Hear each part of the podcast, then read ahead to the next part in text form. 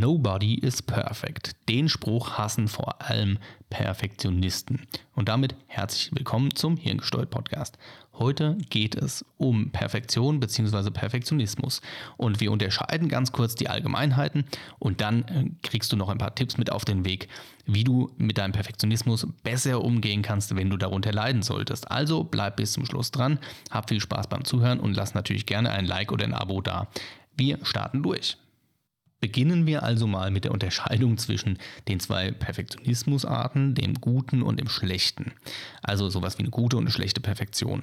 Und da möchte ich am Anfang natürlich auf die schlechte Perfektion eingehen, denn die hat so einen Fallstrick, die versteckt sich hinter einem selbst und gaukelt einem was vor. Da man da nämlich mal sehen muss, dass die Gründe, die Ursachen eigentlich nicht in sich selbst liegen, sondern mehr oder minder im Außen. Es sind extrinsische Gründe sozusagen, die einen dazu bringen, Perfektionist zu sein.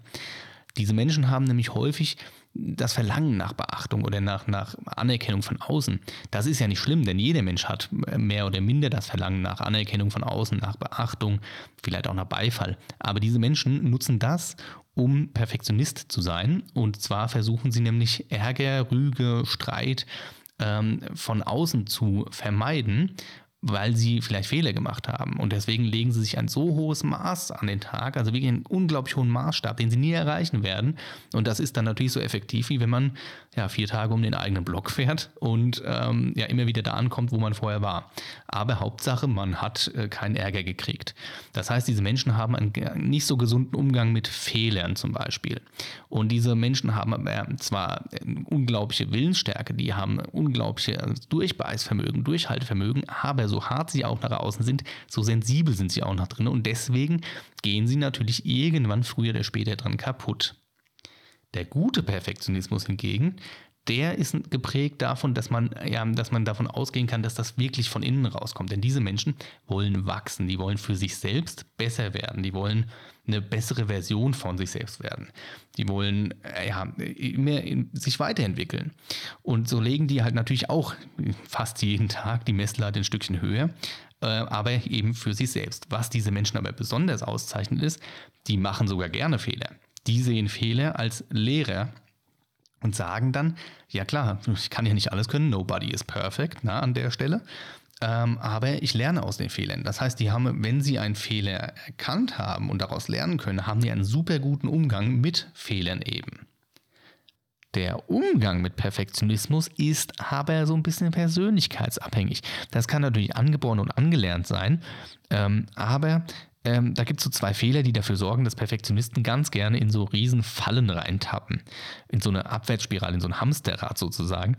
Ähm, und das ist einmal die Denke, dass äh, Leistung und Erfolg eben das gleiche ist wie Selbstwert.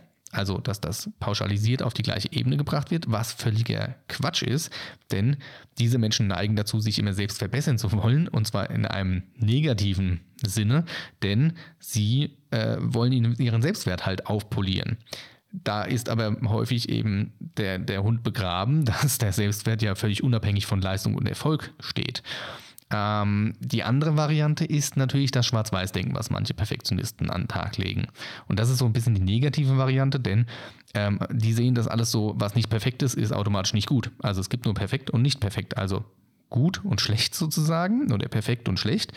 Und ähm, das machen die aber auch beim Umgang mit Menschen. Das heißt, ein Mensch, der vielleicht nicht perfekt gearbeitet hat, ist automatisch ein Verlierer. Und das sorgt dafür, dass menschliche Fehler eine unglaublich große Gewichtung kriegen und das macht wiederum den Umgang mit solchen Perfektionisten überhaupt nicht spaßig, denn die sind zu sich selbst, sind sie ja schon, schon streng und dann sind sie zu dir auch noch streng, obwohl das Ergebnis vollkommen ausreichend oder gut ist. Es ist halt nicht perfekt, aber es ist gut. Und dementsprechend kriegt man die geballte Ladung an nicht erfüllten Perfektionismus eben als Gegenüber auch noch ab.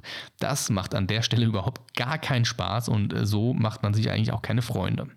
Und dann kommen wir auch zu den versprochenen Tipps. Wenn du also festgestellt hast, dass du ein Problem mit deinem Perfektionismus hast, da gibt es so ein paar Punkte, die man als Abhilfe anwenden kann. Und da wäre an erster Stelle auf jeden Fall mal lerne mit Kritik umzugehen. Denn dein Perfektionismus wird dich nicht vor Kritik schützen. Er wird da vielleicht für sorgen, dass du weniger Kritik kriegst, aber dazu brauchst du unverhältnismäßig viel Energie und Kraft, um die Kritik so gering wie möglich zu halten. Denn es wird immer jemanden geben, der was zu kritisieren hat. Und Kritik ist ja immer so ein kleiner Hinweis auch auf einen Fehler und aus Fehlern haben wir ja vorhin gelernt, aus Fehlern kann man lernen. Huh. Zweiter Punkt wäre, rechne damit, Fehler zu machen und Fehler machen zu dürfen. So eine Null-Fehlertoleranz, die gibt es vielleicht in der Luft- und Raumfahrttechnik, aber selbst an deiner Tastatur vom Laptop, da dürfen die Tasten wackeln. Der Türgriff, die Türklinke, die darf wackeln. Es gibt Normen für Fehlertoleranz. Auf der ganzen Welt ist es völlig normal und in Ordnung, Fehler zu machen, beziehungsweise auch Fehler einzubauen. Der Lichtschalter darf ja auch wackeln. Lauter so Kleinigkeiten. Alles hat eine gewisse Fehlertoleranz. Warum darfst du also nicht auch eine Fehlertoleranz haben? Punkt 3. Setze dir selbst realistische Erwartungen oder grundsätzlich setze realistische Erwartungen, denn niemand wird von dir ein Wunder erwarten. Das ist so.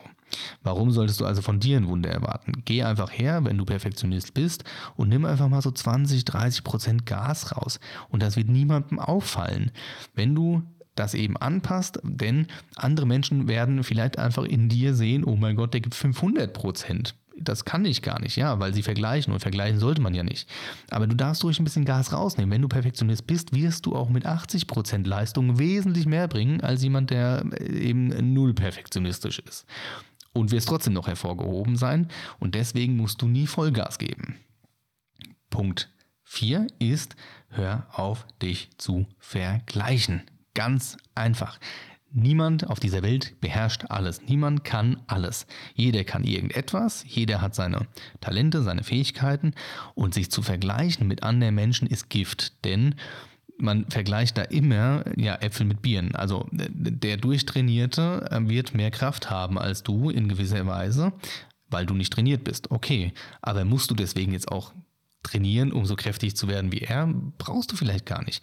Hör auf, das zu vergleichen. Es ist genauso mit Lebensumständen. Jeder Mensch hat eigene Lebensumstände und deswegen vergleichen ist Gift und sorgt immer dafür, dass man das sieht, was man eben gerade nicht kann. Jeder Mensch hat seine Fähigkeiten, seine Begabungen und die sollte man ausbauen. Die sollte man nutzen. Dann läuft das gerade aus. Und damit will ich noch zu Punkt 5 kommen.